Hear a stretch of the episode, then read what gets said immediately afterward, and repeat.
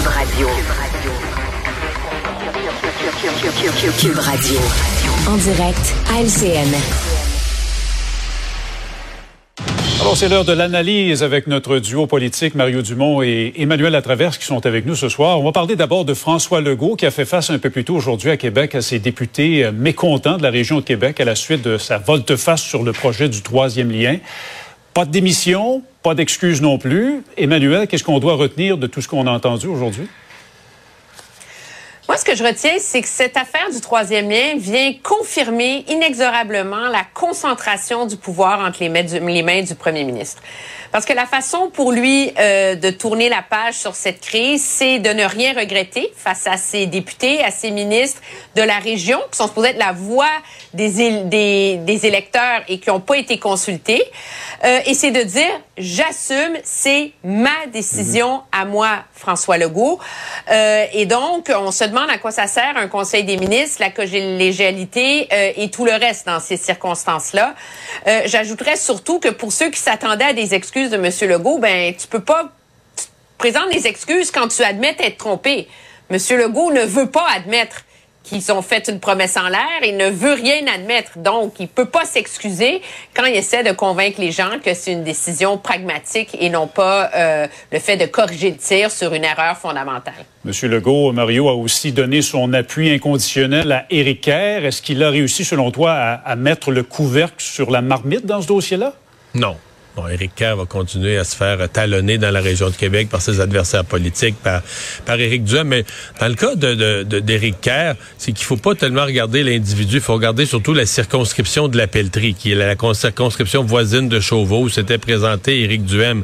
Et si... Euh, François Legault veut choisir son Éric dans la pelleterie, il est mieux garder Éric Kerr, euh, donner son appui à Éric Kerr, même si M. Kerr a perdu pas mal en crédibilité, que de voir Éric Kerr s'en aller chez eux choqué, par exemple s'il démettait comme ministre, le voir s'en aller chez eux choqué, libérer le comté et avec donner d'excellentes chances à Éric Duhem de se présenter dans une partielle et de faire son entrée à l'Assemblée nationale, ce qui viendrait compliquer la vie de la CAQ. Mais moi, pour revenir à l'événement d'aujourd'hui, sincèrement, leur caucus, sur le plan des contenus politiques, j'ai rien vu de nouveau, j'ai rien vu de convaincant, j'ai pas vu d'explication solide sur le, recul sur le troisième lien.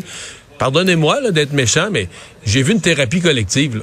J'ai pas vu un événement politique sérieux. J'ai vu une thérapie collective. on est toujours pris. On n'est pas nié avec notre problème, mais on s'en est parlé. on s'est tapé ses épaules les uns et les autres. Puis on s'aime, on se tient.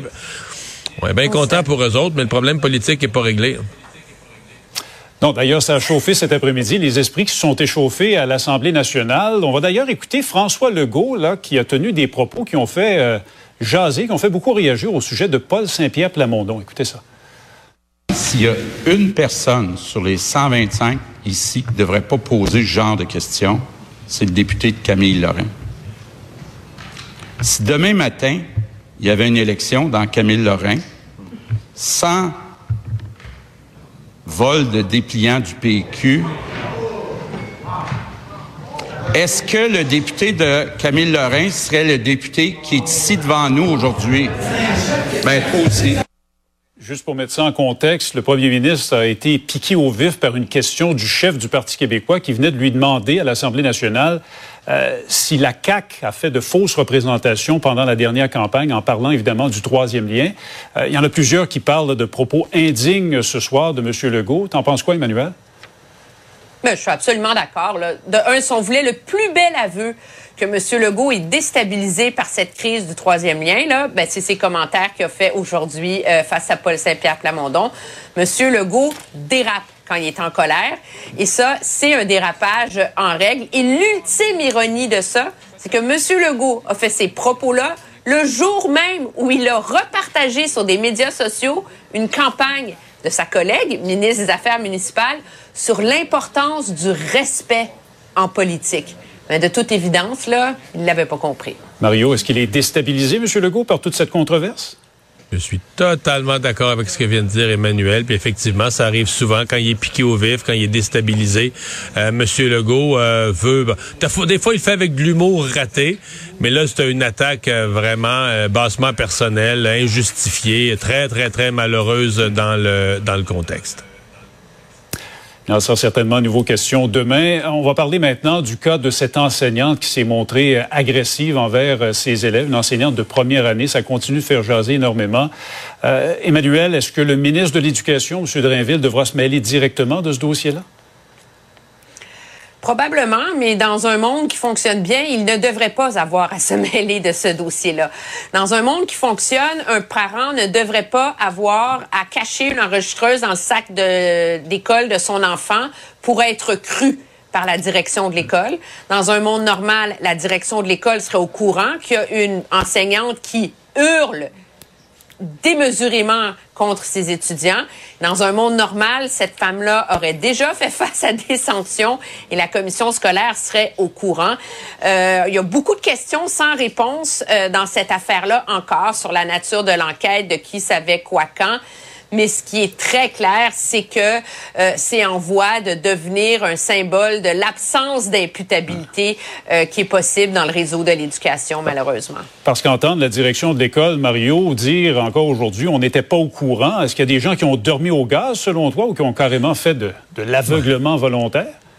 Que, la directrice du centre de service scolaire, comme la commission scolaire, soit pas au courant. Elle me l'a affirmé, là, solennellement, en entrevue ce matin. Je prends sa parole. Ça se peut que ça soit pas remonté. Le centre de service scolaire gère euh, plusieurs écoles, un grand nombre d'écoles. À la direction de l'école, à mon avis, c'est impossible. C'est impossible. Le bruit, les cris, t'entends ça. Tu sais, l'école, c'est un petit milieu. On est tous allés à l'école, c'est un petit milieu. Les enfants des autres classes entendaient crier. Donc, il y a quelqu'un quelque part qui savait qu'il y avait un problème. Maintenant, on nous dit qu'il y a des parents qui avaient euh, soumis des plaintes à la direction de l'école. Et pour moi, euh, c'est peut-être ça l'aspect qui touche, les deux aspects qui touchent le ministre de l'Éducation. Il peut pas gérer ce qui se passe dans chacune des classes du Québec, c'est impossible. Mais cette culture de euh, ben, un peu de l'omerta, là. On parle pas, on laisse passer. Ça, à mon avis, c'est quelque chose qui doit le préoccuper. Et une autre chose dont peu de gens parlent, mais la CAQ avait le projet, il y a quelques années, d'un ordre professionnel des enseignants. Que dans des cas comme ça, on crée un ordre professionnel des enseignants, puis dans l'idée de protection du public, dans ce cas-ci de protection des enfants. Et à mon avis, ça remet cette idée-là à... Je sais que les, syndicats de l'enseignement veulent pas en entendre parler, on en parle, puis le poil leur dresse sur les bras. Mais il reste que un gouvernement a le droit d'imposer des choses, de décider que c'est ça qui est, souhaitable pour le bien public, là.